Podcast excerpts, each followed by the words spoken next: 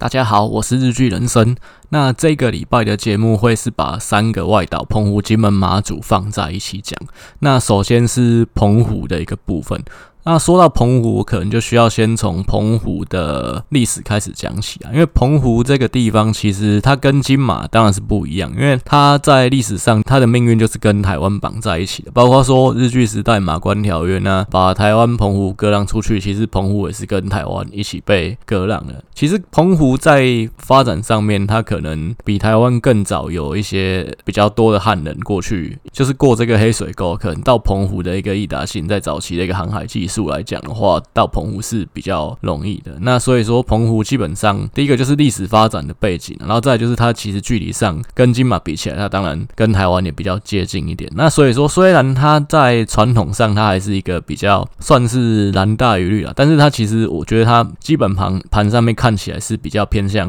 浅蓝，并不是说国民党一定会赢，因为毕竟澎湖这个地方它上面的居民大部分也都是本省人为主这样子。不过就是说，为什么它还是会比较偏蓝呢？大概几个原因呢、第一个是说，其实你想想看，你在澎湖这个地方，那如果说你留在你的故乡发展啊，你没有就是往外去迁徙的话，其实你要能够从事的一些职业大概就几项嘛，公务员啊，或者就是可能军人啊，就军公教这一些。那尤其像人口最多的马公岛上面，其实大部分的呃人口其实。有一定比例也都是军工教的人口，所以说那军工教当然本来就会比较偏向是偏蓝的这边啊，所以就是这个部分，当然澎湖会稍微比较蓝一点点，主因也是在这边。然后其实过去几次选举啊，碰到说有关年金改革这样的议题的时候，呃，民进党在澎湖这边也都会比较吃亏一点，就是原因主要也是在这边。好，那澎湖这边。历史的背景跟基本盘的分析，大概先介绍到这里。其实澎湖目前呃这一次选举有一个比较特殊的地方了，就是他的现任的县长，他当然只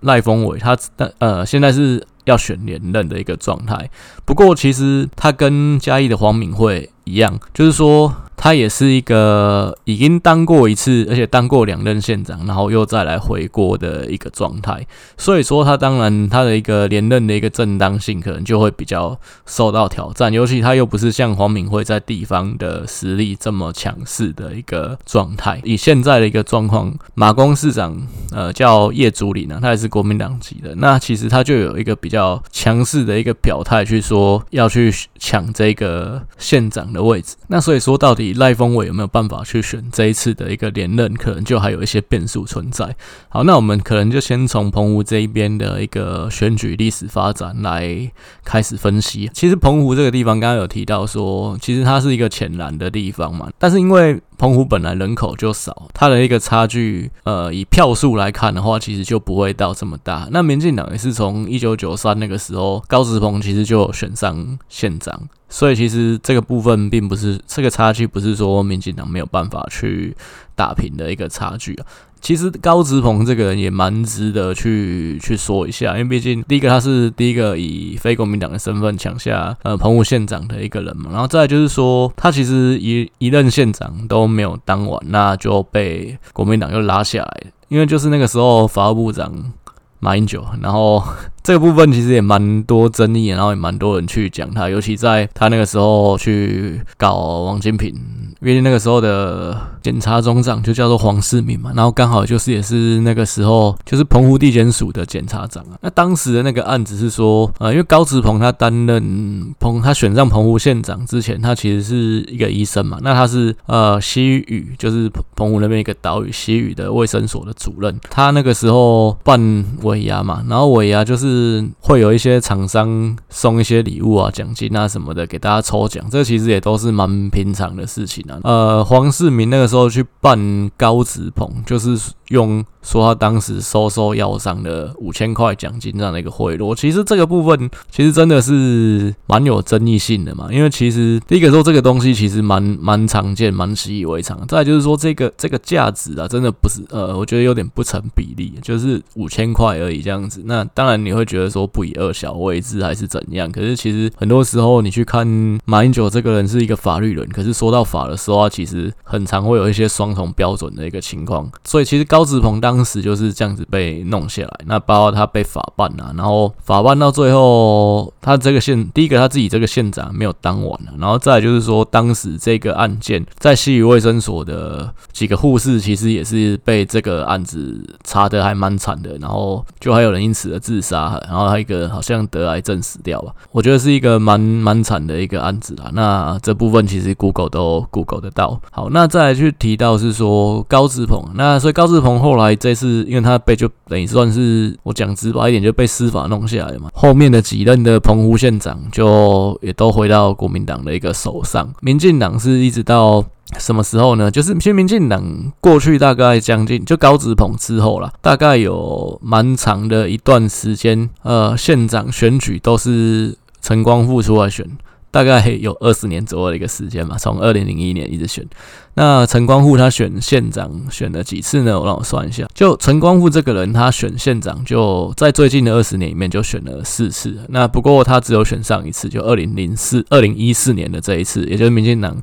大顺风的时候。那其实他这个人，他在澎，他是在澎湖经营的非常久的一个人，包括说他有在澎湖去办那个。英语的教学的一个补习班，我记得好像是中低收入户，他也是不收钱的，所以其实他在地的一个耕耘跟经营算是蛮久的。在其实前面几次他也都有蛮大的一个机会可以选上，那不过就是说有几次刚好像二零零一那次，二零零五，二零零五那一次就碰到说陈水扁那个时候要去做年金改革嘛，所以这部分让陈光复在在二零零五那次选举就以大概一千多票的一个差距饮恨这样子。所以一直到二零，其实二零零九那一次不是陈光复选，那是另外一个叫蔡建新的去选，他的那个差距又更小，他只输了大概六百票而已。所以你就知道说，其实澎湖这个地方啊，那。第一个，它的那个差距没有到真的这么大，然后再就是说人数很少，所以说呃有很多的因素，包括说你那一天的天气好不好，那有没有办法谁的动员力比较强，让你你这边的人都愿意可能在本岛这边工作，然后都愿意返乡投票，而且返乡还是很顺利，没有说因为天气延误没办法去投这些因素，这个动员力啊什么的各方面都会影响到这个选举最后的一个结果这样子。那陈光富他是就二零一四那次选上，不过。很快的，他在二零一八年就又输给了赖峰伟这样子。其实陈光复他那四年的一个县长的一个轨迹啊，就是我们去看他《天下》杂志的这个满意度，其实他是人家说倒吃甘蔗，但其实他是反过来，他是正吃甘蔗，就是他是一路向下探底的。他第一年的那个满意度其实还蛮高的，他第一年是第五名，然后后来一路下滑，到最后一年变成是倒数第三名。而他四年是真的是像溜滑梯一样，每年都往下探这样。当然，这部分我是觉得《天下》杂志的这个满意度其实还是有一定公信力的。真的没有办法让人民满意的话，也是反映在这个算是民调上面。那虽然说陈光复他其实是一个有拼命三郎三郎的美称啊，其实他本身就已经有一个眼睛是看不到了。然后那个时候他当县长，又有传出说他批公文啊，用眼过度，他差点视网膜剥离，另外一眼也差点瞎掉，这样子。就是说这个县长他真的做得很认真啊，不过你很认真，跟就算你很认真念书，跟你考试考出来分数有没有很高，这可能是两回事。你可能用错方法，或者说你就努力不对地方啊，还是说你这个县长可能就是刚愎自用啊，做很努力在那边做，然后下面的人都不买单，那大家觉得干你在就是做的事情不是我们要的，这个这个都有可能。所以说他选连任的那一次呢，其实他的一个得票，他一四年跟一八年两次选举，他自己得票就大概差了六千票，他就降了六千票。那最后也输给赖峰伟，而且其实二零一八那一次要特别说，那一次选举呢，总共有多少个人来选市长？总共有，不是讲错，是县长。总共澎湖出现了七个候选人啊。其实以县市长选举来说，七选一其实已经是算是参选爆炸的一个情况。感觉就是中国有一句话说：“秦师起路。”天下共主之啊，这个就是“逐鹿天下”这个成语的由来。那就是说秦始皇 失德，所以诸侯都出来抢他的路。那次二零一八选举，很像说陈光复失其路。那 天下共举岛共组织，其实有六呃七个人出来选，而且其实好呃有几个是算是偏南宁这边的啦。那等于是说南宁其实也有分裂的一个情况，你还选输，那就代表你真的没有收到是县民的一个肯定，这个部分也是没有错的这样子哦。不好意思，他不是只输了，不是是少了六千票，他两次选举是少了一万两千票。那真的是超多的一个状态。其实他这一次会不会再出来选？我是觉得可能有这个可能，因为他其实也有去表态要要再卷土重来。但是我觉得他真的选的太多次了，就是民进党，你想到民进党在。澎湖选县长其实就是陈光复。刚刚提到过去二十年五次选举里面，他一个人包了四次，就是他真的不太适合再继续出来选了。而且，其实如果最后出现的人选是赖峰伟跟陈光复这两个人的话，那其实就是又重演。他那二零一八是他们两个在选，不过回头去看二零零一年那次也是他们两个在选。也就是说，你这个东西过了二十年，还是你们两个在选县长。那当然了，其实我自己去看。东部还有像是离岛地方，真的政治人物的新陈代谢会比较慢一点，因为毕竟可能年轻一辈就没有留在家乡发展。但是我是觉得，不管是国民党、民进党，就是这样的情况，还是值得去注意。你要去一直提名同样的一个人选出来选，可能还是要三思这样子。民进党这边先讲民进党好了。那民进党这一边的话，我是觉得比较适合的一个人选，其实是还是杨耀啦，因为毕竟杨耀就当了三任的立委嘛，而且他讲真的，呃，就是他其实也是蛮受到肯定的啦。那只是说杨耀本人。目前看起来是没有对县长这个位置有进取之意，那他完全没有表态说他想要选县长。其实这也是蛮特殊，因为其实像澎湖这个小呃比较小的县，它其实也是一样，县长跟立委，然后因为只选一个立委嘛，那县长跟立委其实同样一件事情，也就是说你能够连任好几届立委，其实你就有能力去选选县长。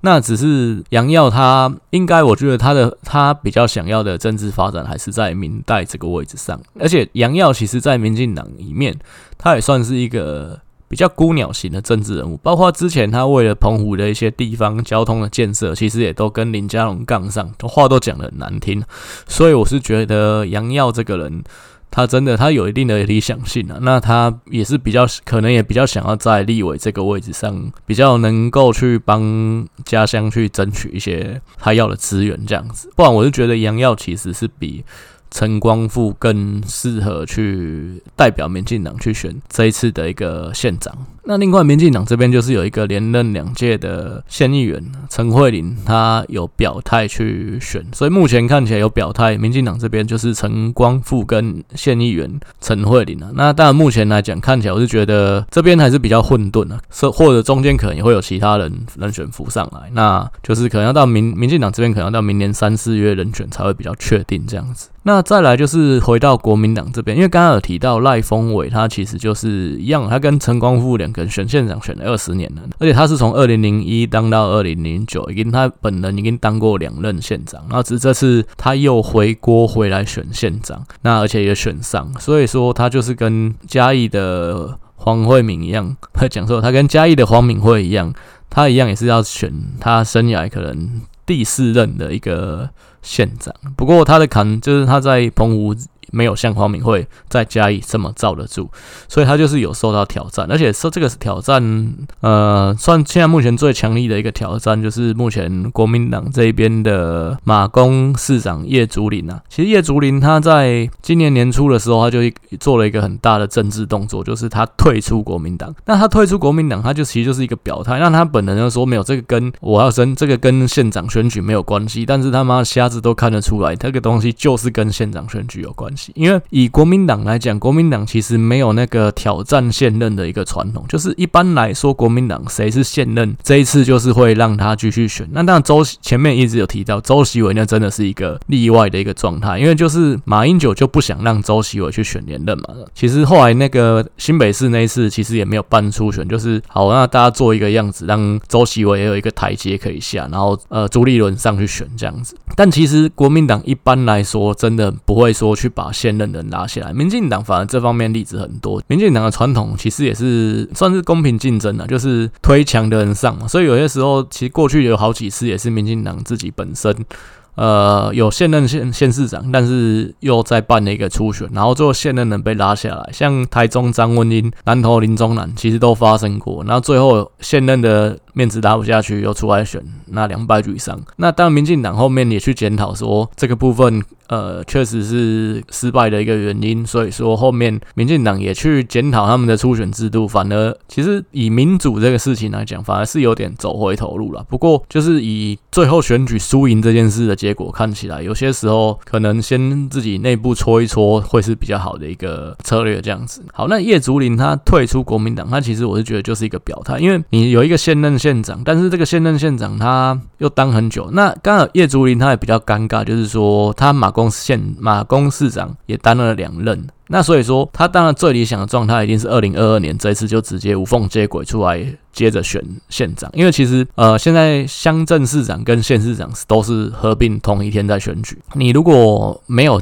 这次出来选这个县长的话，那你可能你就要先去过水去选个可能县议员，再过四年再出来选县长。但是其实政治这个东西都是看现在，就跟你那个三井寿一样，就是不是三井寿，樱木花道一样，教练我只有现在。你四年后你能保证说你的一个声望跟人气还有办，或者说没有后浪出出来去取代你的一个地位嘛，可能很难说，所以说一定都是，如果你这次有机会，大家都会想这次出来。尤其台湾现在政治环境变化这么快速，那再加上澎湖它比较特殊的一个地方是马公市，就是马公市占澎整个澎湖的人口比例高达六成，所以其实你看你这就很像叶尔辛效应。所以叶尔辛效应当时就是因为宋楚瑜，所以台湾才去讲叶尔辛效应，因为当时。叶尔辛，我记得是当了可能莫斯科还是什么哪个地方的一个地方的官员，但是那个地方又占整个俄罗斯人口很高的一个比例，所以说叶尔辛就是声势比人强，那就是整个上位上去，所以叫叶尔辛效应。那当时在讲台湾类比就是宋楚瑜啊，因为当时台湾还要选台湾省长，但是台湾省呢就是多大？台湾扣掉 台北市、高雄市。那另另外两个小岛，金门、马祖，那等于整个台湾大多数的地方都是在台湾省的辖区以内嘛。那宋楚瑜他可以代表的可能整个台湾七八成的一个民意，他的声望会不会威胁到总统？就是会啊。那就像说之前马英九的一个国土规划是三都十五县，他所谓的三都是北北基合并成一都的，那后来没有这样子并，原因也是因为怕担心叶尔新效应，因为北北基加起来人口七百万是台湾的三分之一，这个北都的这个市长，假设说真的这样干，然后这个人是柯文哲，我看柯文哲他妈的也是画出也跟党啊，所以说不管是谁都会担心。这样的一个情况，好，那回到澎湖啊，其实澎湖的马公市长一样也是叶尔辛效应，就是一个，他就占了整个澎湖六成的一个人口。那任何人当上了马公市长这个位置，他一定下一步就是剑指县长嘛，这个部分你是没有问题的。所以其实叶竹林他当完刚好当完两任的马公市长，他就是要在这一次选县长啊，这个一定也是明眼人都看得出来的一个事情。加上他的其实年纪的部分，如果说再等四年，可能对他来讲也是不利的。所以说他最好的路一定是要选这一次。然后赖峰伟他又是已经，你看都已经当了两任回来再当一任，你就是等于你跟当了十二年县长了，你还要继续当，可能你现在台湾人来讲的话，也会觉得说这可能比较会被说话了。但是刚刚又提到国民党是一个比较重伦理的一个政党，所以有可能真的就是在一个尊重现任的前提之下，就不会去办所谓一个公平的一个。初选，那叶竹林他这一步退出国民党，其实是一个进可攻退可守的步数。就进可攻，就是说他可以去压迫国民党，说好，那就是真的叶竹林他能够当两任马公市长，代表他一定是有一定的基层实力嘛。那我要让南宁这边不分裂，我可能就必须要安抚叶竹林，那我就是要公平竞争，要有一个初选。那就算说你可能最后还是赖峰伟赢了，然后叶叶竹林也真的美送，他又是脱党参选。那这个时候赖峰伟也比较有正当性，就是说你都已经初选，叶竹林都已经初选输了，那你还脱党，这个就比较名不正言不顺嘛。另外就是说，那他刚刚讲他进可攻退可守，进就是可以。压迫国民党有初选，退的话就是，那我都已经退出国民党了，我要选那是我自己的事情啊，我会不需要你国民党提名的，所以这个东西就是对叶祖林来讲是一个对国民党施压的一个表态，另外同时也是一个他也可以最最差的状态，他也可以用无党籍的身份他自己去选这个县长，那只是国民党目前就是把这个球丢给国民党嘛，因为好当年是因为。周习伟他的真的民调非常的不好，苏贞昌又有可能回锅来选这个新北市长，所以其实当年的五都反而是呃新北市国民党最有可能会丢，那也是民进党想全力去攻的一个地方。那马英九他要守住这个席次，那他就是临阵换将，因为当时马英九是因为国民党是执执政党，那马英九就是总统兼党主席，所以他有办法比较强势去运作这件事情。那今天国民党是在野党，再加上澎湖县的重要性也是远远不如新北市，所以有没有可能国民党会为了叶竹林的这个表态，为了守住澎湖县的这个位置，然后去办这个公平的初选，让叶竹林有办法公平一战？可能也都是蛮值得去观察的。因为我觉得政治这种东西，讲真的，没有什么叫公平正义，一切都是因人设事。那今天形势比人强，如果你真的很重要，可能党就会为你去做改变。这在国民两党都是有这样的一个情况，就是所以说国民党这边会不会办这个初选？赖峰伟有没有办法去出现去选这个连任？其实目前来看也是有蛮高的一个不确定性。那国民党这边除了叶竹林有，他虽然没有嘴巴说表态我要选县长，但他的动作就是一切都是要选县长。另外还有另外一位现目前的副议长叫陈双全，他之前也选过立委，也有表态要哦进取县长的这个位置。所以说目前来讲的话，国民党两党两边都会都还是有一些变数，是谁出来选都还不是很确定。那如果说真的还是赖峰伟对陈光复，那真的澎湖县就是过了二十年还是同样的一个组合在选县长，其实也是呃蛮值得去关注一个地方，然后没有两党都青黄不接这样的一个。状况这样子，再就是说第三势力的一个部分。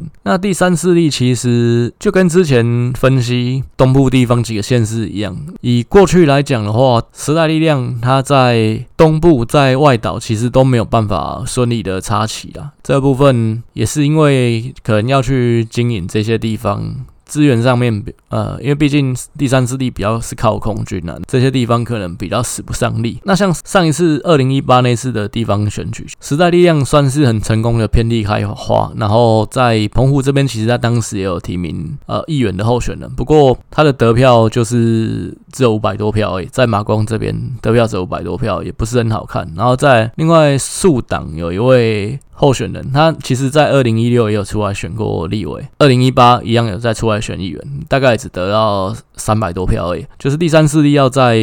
外岛这边去扎根，去把触角伸到这边来，可能还是需要一些努力。包括说人选上面啊，可能真的要一个真的很爱地方的一个年轻人，然后可能他又很愿意去，除了空战之外，他还能够一步一脚印的去扎根，然后去拜票。啊，这些其实这个部分，我是觉得，选举尤其是议员等级的这个选举，真的很扎实的去拜票经营，这是很重要。就像说高嘉瑜，他其实但在民进党里面，他是一个有有争议的一个政治人物。不过，我个人是蛮欣赏他的一些努力的过程。就是说，他本人在民进党，他是一个孤鸟，那他也没有派系的资源。那他本身又不是什么政二代、什么政治世家出来的，所以他其实都是靠自己的努力去争得他现在的一个位置。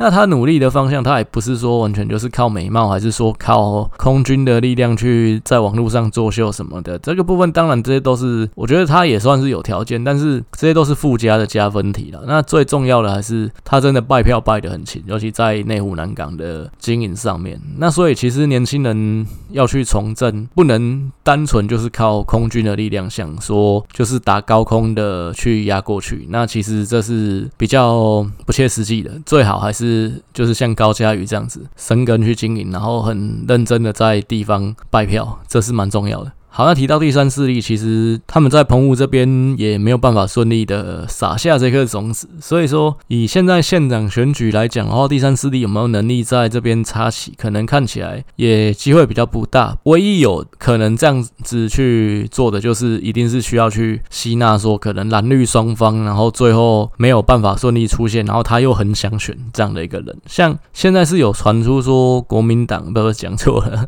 民众党啊，对我来讲，国民党跟民众党。可能已经变一样了这样子。那民众党有可能会想要去找之前有代表国民党选过立委的苏坤雄，那之前也当过马公市长，代表民众党来选这一次的一个县长。那这可能也是民众党，就是柯文哲这边他唯一在这边能够采取的策略，就是还是要去跟蓝绿双方这边不得志的，然后又很想要选县长的人去结盟去合作，然后推出这样的一个候选人。这是目前澎湖这边的一个状况。讲到澎湖，其实可能还要特别去讲到一个议题，就是所谓的博弈条款。因为其实过去包括澎湖、包括金门都有去讨论到博弈条款的一个问题，在外岛去设赌场，那就是想说让这个地这些地方变成是台湾的澳门这样子，或台湾的济州岛。不过讲真的，我是觉得现在去做这些已经慢了，因为毕竟在亚洲，可能像济州岛、像澳门都有比台湾更好的一个条件，然后也是都走的。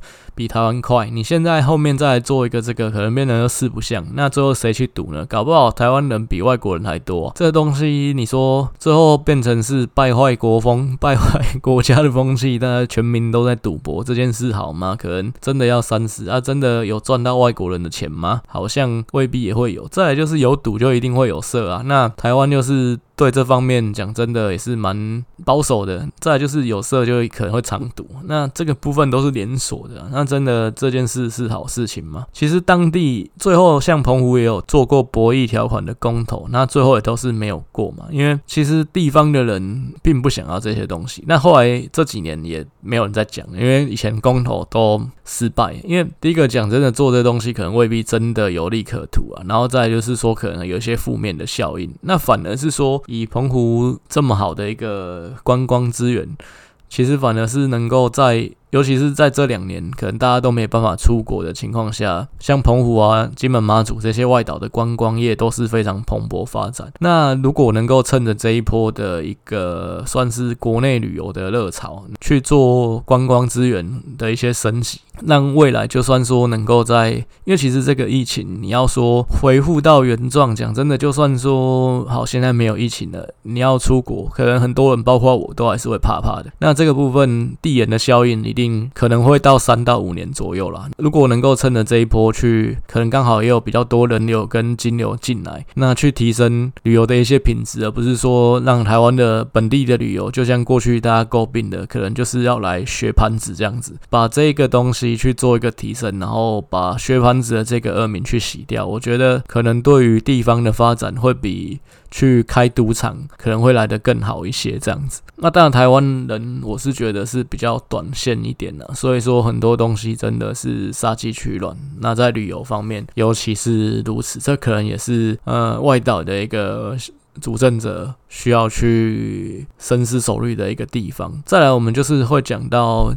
金马，那金马可能。就跟澎湖比较不一样，是说它发展的一个历程啊。那金马这边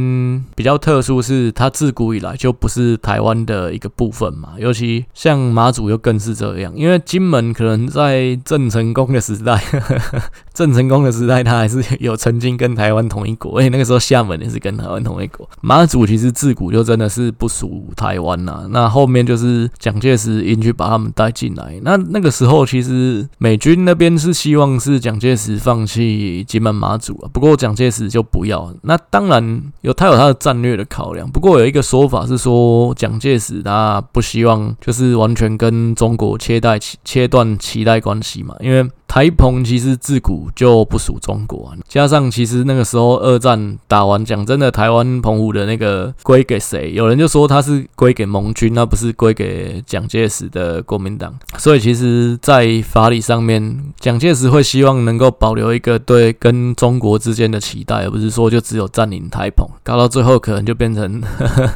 就真的要独立了，那这不是蒋介石乐见的事情。那所以就是他一直还都还是站着金门跟马祖。那但是金门马祖，我就觉得在地的，如果说真的你不是军人，那你是在地的，其实也蛮可怜的，算是一个历史的共业这样子。因为你自古以来，它其实就是福建省的一个岛啊。因为这样历史的因素，变成是他跟他本来的妈妈切开来，那反而台湾有点像是他的养母一样。那这边的金马的人，就我的认知啊，其实他们也没有认为自己是台湾人，可能自我认同上面也都会有一些比较尴尬的地方。那所以如果讲真的，有一天台湾独立了，那这部分可能。未必是短期内可能可以看得到的，而且在这部分可能也我讲的比较悲观一点，是也未必是我们台湾人可以自己决定的。因为毕竟韩国瑜说我们不要做一个棋子，但是我觉得台湾就现实上来讲，这也没得选，就是你就是一个棋子啊，不是讲好听话说我们不要做棋子就不要做棋子。其实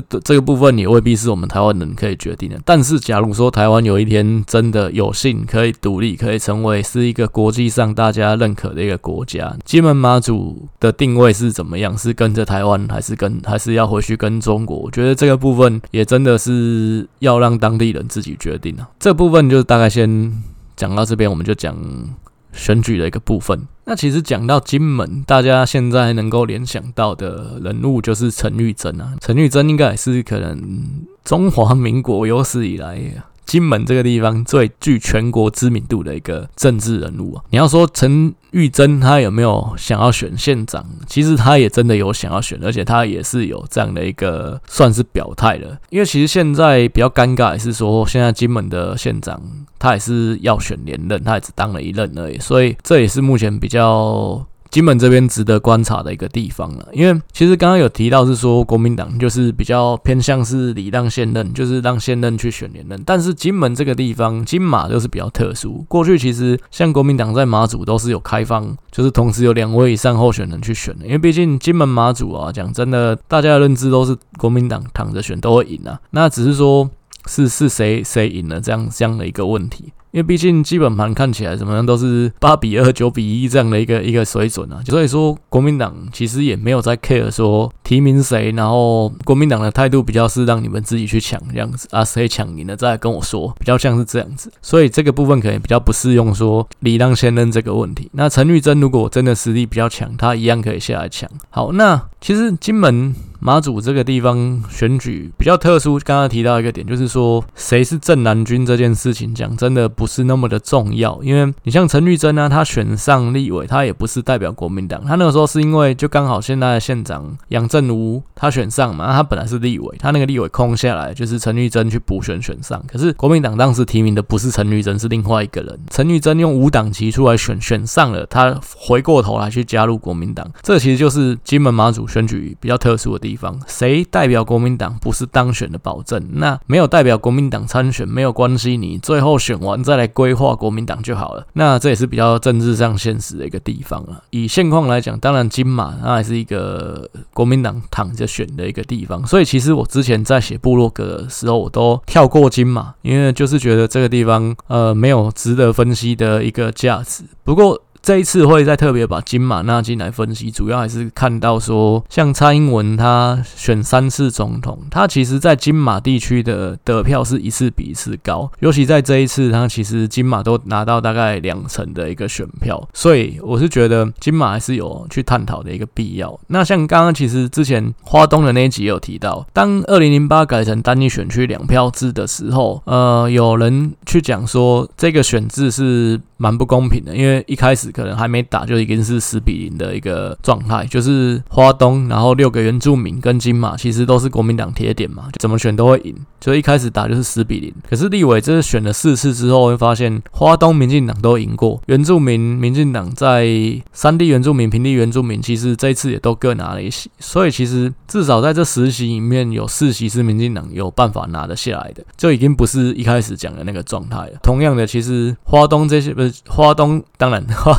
花东扣掉原住民，经常会赢，但是金马这两个地方有没有可能？经过可能十年、二十年的耕耘，民进党有办法拿下来。现况看起来是没有这样的一个契机啦。不过，其实民进党得票数有在成长，这个也是事实。所以，其实我会把这个部分也拿进来看。其实，像比较特殊是蔡英文，他这一次在金门的金宁乡盘山村这个地方，他拿到将近四成的一个选票，那也就是代表说，其实民进党在金马可能，就起码在蔡英文主政下的民进党在金马可能。还是有一些成长的这样子。不过，这是我们就票数上面去看到的一个解读，但是再去深入分析它，你会发现说，其实像韩国瑜他这一次在金马的得票，其实他跟二零一二或二零零八马英九那个时代，他的得票数。也是成长，而且成长了一点点。那当然你会说，可能有宋楚瑜，没有宋楚瑜从二零一二之后就一直都有参选的，所以宋楚瑜其实是可以先暂时不用考虑他了。蔡英文他三次的选举是有很明显的一个突破，而且是倍数的成长。像金门，蔡英文二零一二的时候只拿到三千多票，那二零一六就拿到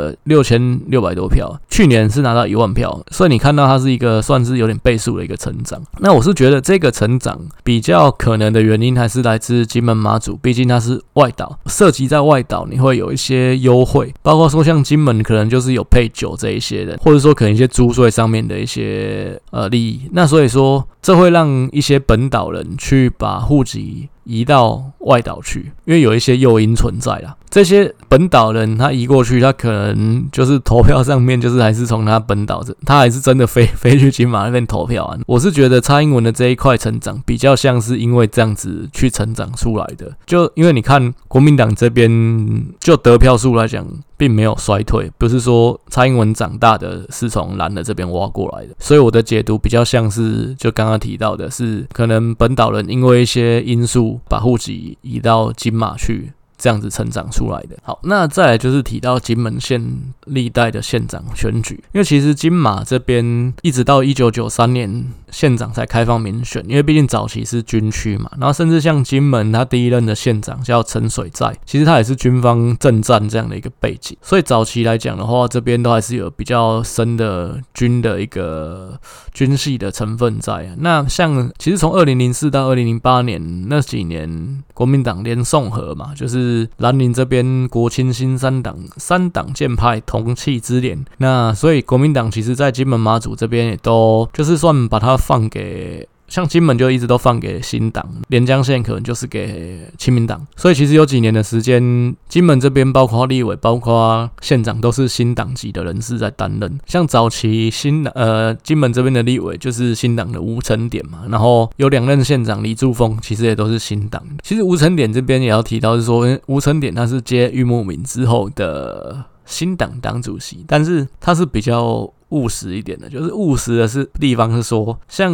玉木明他其实很明显的就是红统派，那就是统一对他来讲是可能他的中心思想。新党能不能拿到票不是重要的。那吴成典他比较是希望是让新党能够拿到选票。那其实大家都知道，红统派在台湾其实是真的没有市场，可能你的支持度可能就是一趴都不到这样子。吴成典他是希望让新党还有办法能够起码拿到可能两三趴，至少有办法拿政党。补助款有办法继续活下去，那为什么郁慕明可能不需要？那他钱哪里来就不说了，这样这部分还是有些差异。所以像今年吴成典他就是重新的吸纳了一个前新党的台北市议员，就是李庆元。那李庆元之前曾经也是背给民进党礼让，二零一六那次礼让他选文山中正区的立委嘛，那是无党籍的一个身份这样子。这部分让郁慕明很不爽，因为他觉得说李庆元这个人都有办法去跟民进党合作了，那你既然还要把它吸收回新党，诶，到底你还要不要统一呢？这部分就是让他们之间有一些内斗这样子。因为毕竟吴成典他把李庆元找回来的目的是希望让新党啊有办法成立台北市议会的党团，因为新党现在两席嘛，就是很神奇的那个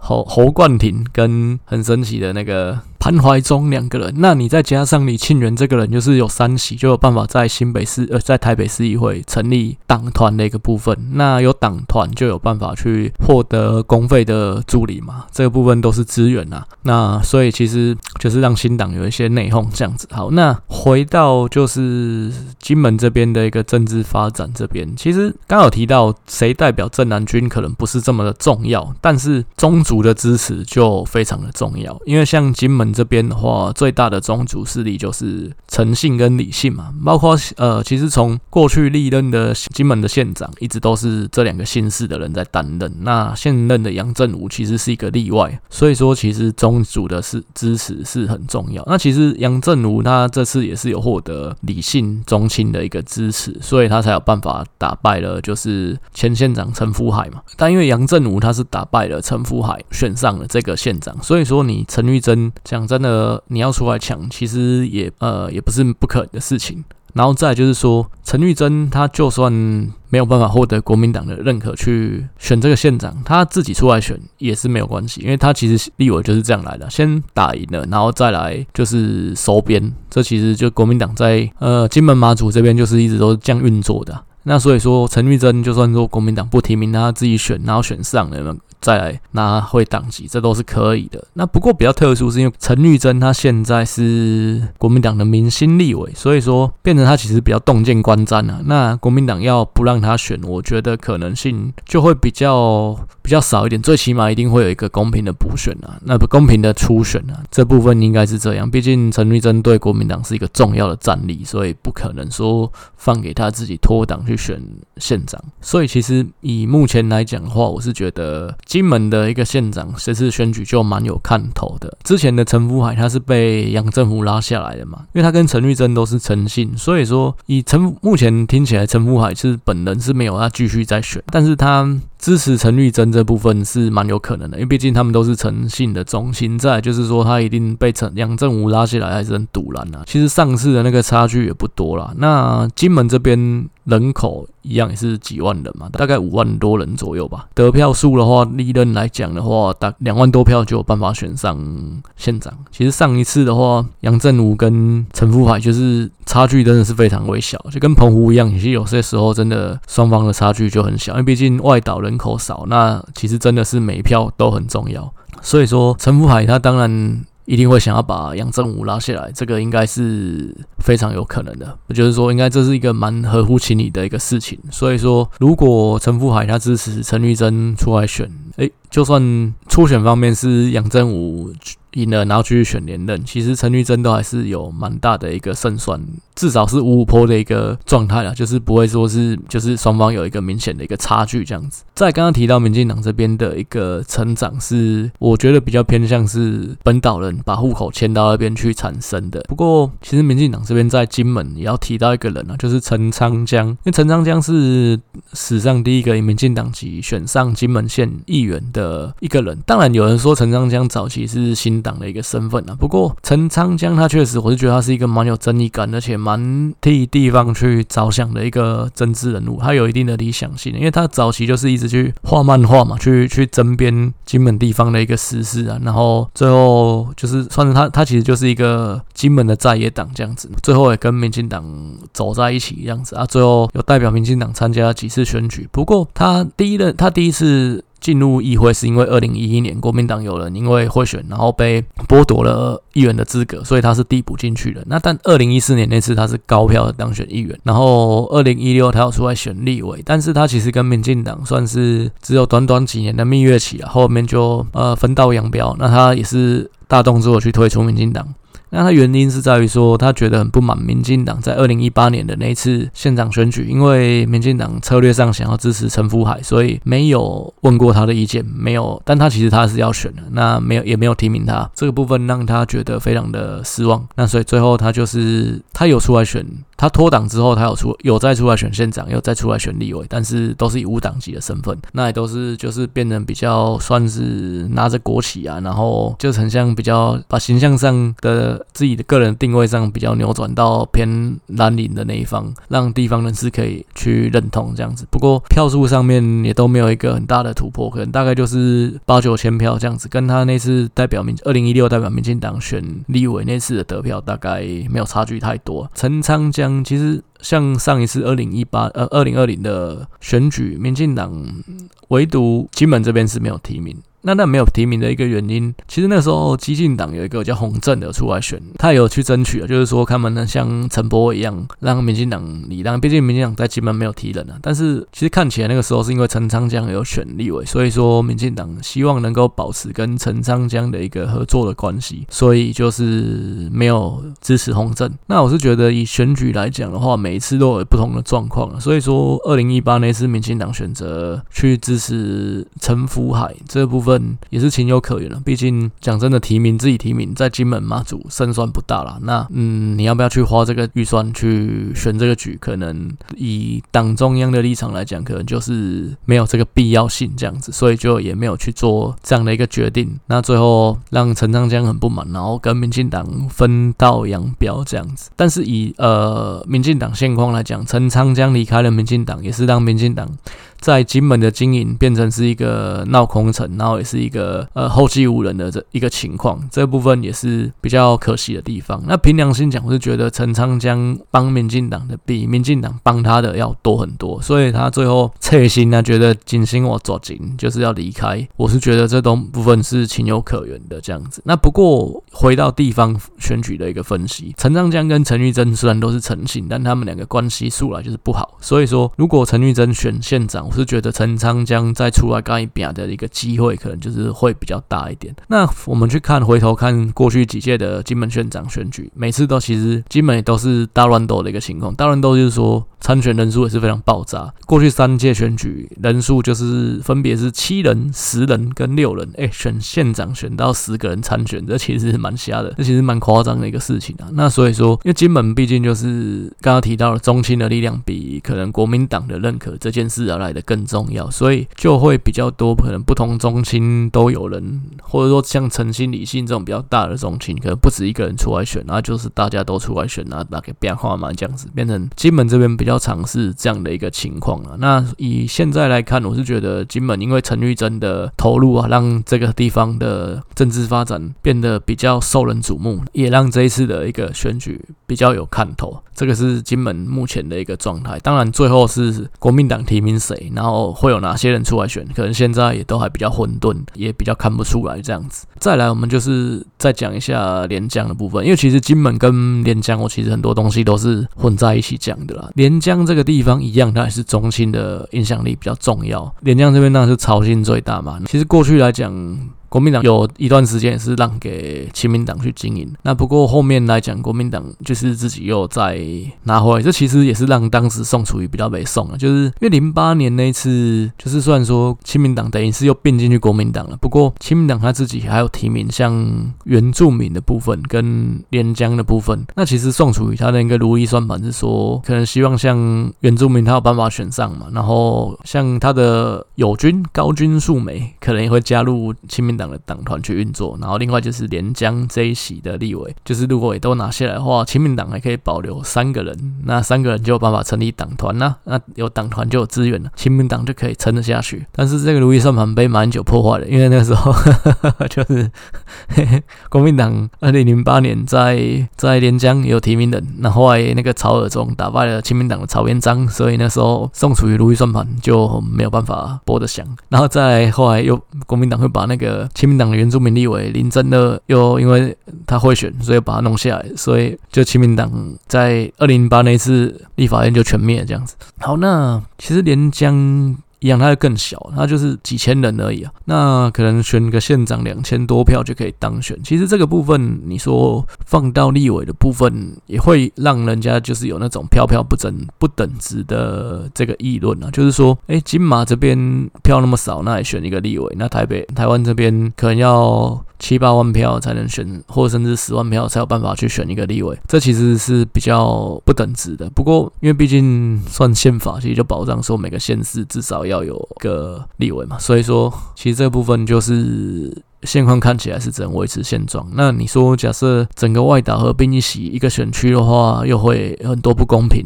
这个立委他一定是不是金门人不，就是马祖人嘛，或或者可能跟澎湖一起算的话，也可能是澎湖人。那如果说澎湖人当的话，可能金门马祖就觉得我们自己呃没受到照顾啊。所以其实再就是它那个地理分隔也很远啊。那像金门跟马祖，其实一个在闽南，一个在闽东。其实马祖真的刚好提到，它就是真的跟台湾讲真的历史啊、地理啊各方面都跟台湾没有关系的一个岛。那但是被蒋介石占了，所以只有它就是跟我们同一国了。所以其实像马祖，可能文化上或者说语言上面，其实跟跟台湾可能这个差距又是比金门来的更大的。好，马祖这边目前来看的话，因为他现在县长是两任也任满了嘛，那下一次就是比现在目前传出来比较可能就是他的副县长王宗敏会来接他了。这可能因为马祖历史上选举可能不会像金门这么热闹。刚刚提到金门每次都一堆人出来选啊，那马祖这边的话就比较没有这么多，比较没有这么热烈了。那马祖这边可能有的甚至曾经有发生过同额竞选的一个情况。所以所以其实，如果真的是王忠敏选，目前看起来他应该也是最有利的一个候选人呢。他可能搞不好真的没有什么强的人出来跟他竞争，这都是有可能的。那马祖这边唯一要去。特别在讲的就是李问这个人，就是李问，就是上一次代表民进党出来选连江县立委的一个候选人嘛。那其实很年轻啊，才三十二岁吧，七八七九年次这样子。他的一个情况是，他本来就是民进党一个比较年轻而且蛮有未来性的一个幕僚，但是他愿意跑去马祖这边去参选。其实我是觉得他是蛮有理想性的啦，因为毕竟我讲真的，马祖对民进党长长期以来都是一个放弃的地方，因为毕竟人口就很少啊，立委就。放推了嘛，然后总统这边的话，几千票。讲真的，跟金马顶多几万票，根本没什么大影响，就是放推啊。但是他愿意去这边去去选，其实是蛮特殊的，因为毕竟讲真的，赢呃，你你有办法带来成长，可能就是带来几百票的一个成长，杯水车薪啊，对大局没有影响。再来就是民进党上次在金门没有提人，但是金门马祖的得票其实得票率是差不多都是两成，所以其实是不是因为李问的经营让蔡英文有办法在马祖拿到两成？看起来应该也不是，所以这个部。部分就是真的是他，我觉得是他个人的一个理想性啊，然后愿意帮民进党去开疆辟辟土，不然以他的一个当时的一个资历跟学历，他其实要在民进党里面跟一些青年的幕僚有办法在府院党各个单位去历练的这个机会是蛮高的。那对他个人的一个政，他如果想要从政的话，他的政治发展可能也会比你孤身一个人在马祖那边经营来得更好。这样子，以这一次选举的定。位来讲的话，其实蛮好观察的一个点是在于说，他会选立委，不，他会选县长还是选议员？因为我个人是认为，如果他真的要长期在连江这边为民进党耕耘的话，他应该是要参选南竿的议员。毕竟他上次选七百零六票，整个连江县，那有四百五十九票是从南竿，就是马祖四个岛里面最大的一个岛去拿到的。南竿上一次的议员选举是七席，七个人参选，那选五个。最低得票的那个当选者是五百七十二票。那他在刚刚提到李问在南竿拿四百五十九票嘛，所以他大概只要再努力个两百票左右，他就有办法选上议员。那这其实对民进党在连江县的发展也是一个蛮大的突破。不过，如果他求谋求的是他个人的发展，就这个部分就是要去看他说他是真的是认真想要开疆辟土的人，还是他想要沽名钓誉，可能就要从这边看。如果他是要沽名钓誉的话，他当然是要选县长，因为毕竟选百里侯，就算连江再怎么小。他也是一个百里侯，他百里侯的话，他能够获得曝光就有一定的程度，而且他又是一个算是这么有话题性、这么有新闻性的一个人，他一定能够拿到一定的曝光。就算说他最后得票还是得不到一千票，但是他一定可以在这一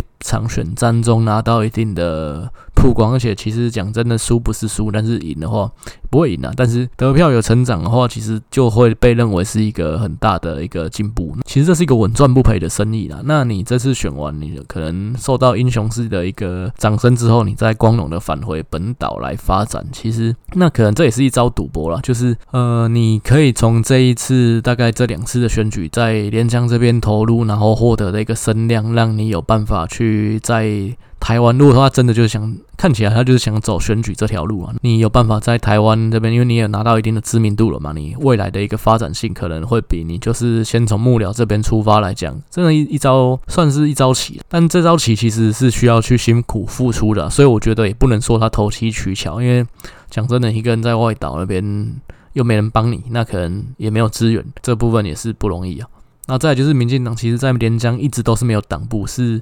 去年靠去年李问在那边才选书啊，继续在那边耕耘，才才说我们要成立党部，这是这个时候才有连江民进党连江县党部的存在。所以说这个部分真的，我是觉得你要说他投机取巧，但的话，我是觉得也不公平。他确实他走这一步是，我觉得是一招棋，那是对他发展是好，但是他相对要付出一定的劳力跟辛苦，付出一定的汗水跟血泪，所以这部分我是肯定他。那毕竟李问他爸爸是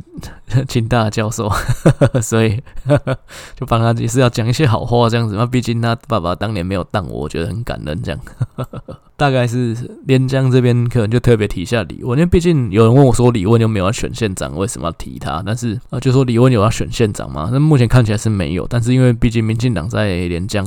就只有他在经营嘛，所以就还是提一下他。好，那大概就是这一期外岛的三个县市的分分析。那后面的话，我会进入到就是台北市议员的一个部分啊。那台北市议员我可能会就是议员的部分就只会讲台北市的六个选区，而且可能不会是只讲一次，因为毕竟。第一个时局是在变动，再就是议员的部分人选就是不会是一个人嘛，就是很多人，所以可能要讲的一个篇幅会比较多一点点。就说议员的部分，我可能会在探讨的比较比县市长更深入一些，因为县市长部分有一些地方可能目前人选都还没到位，那可能就初探篇就大概先看一次。但是议员的部分是，毕竟这个东西是比较更接地气的选举，所以可能我也会。分析的比较深入一些，这样子，那就是请大家拭目以待，台北市议员的一个部分，谢谢大家。